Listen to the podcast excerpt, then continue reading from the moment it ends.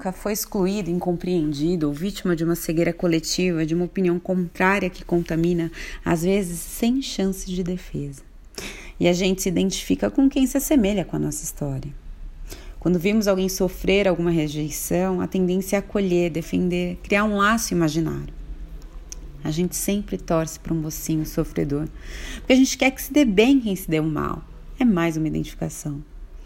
Provavelmente você já se recordou de alguma vivência onde amigos tiraram sarro de suas ações ou atitudes mal interpretadas, sem oportunidade de talvez você dar o seu ponto de vista. Mas você já esteve do outro lado? É. Se você emitiu alguma opinião ou tratou uma pessoa de acordo com histórias que terceiros te contaram e não buscou outra versão, ou escutou o acusado de coração aberto,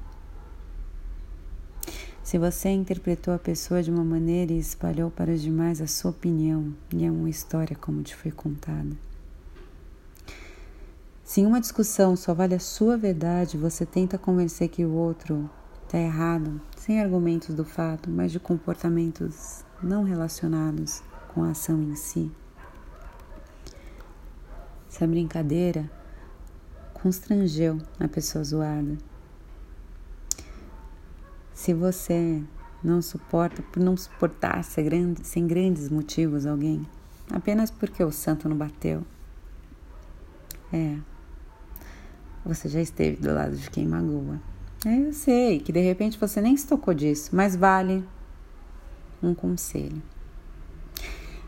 Não faça com o outro o que não gostaria que fizessem com você. Faça para ele o que ele gostaria que fizessem com ele por um mundo com menos dedos apontados e mais mãos estendidas.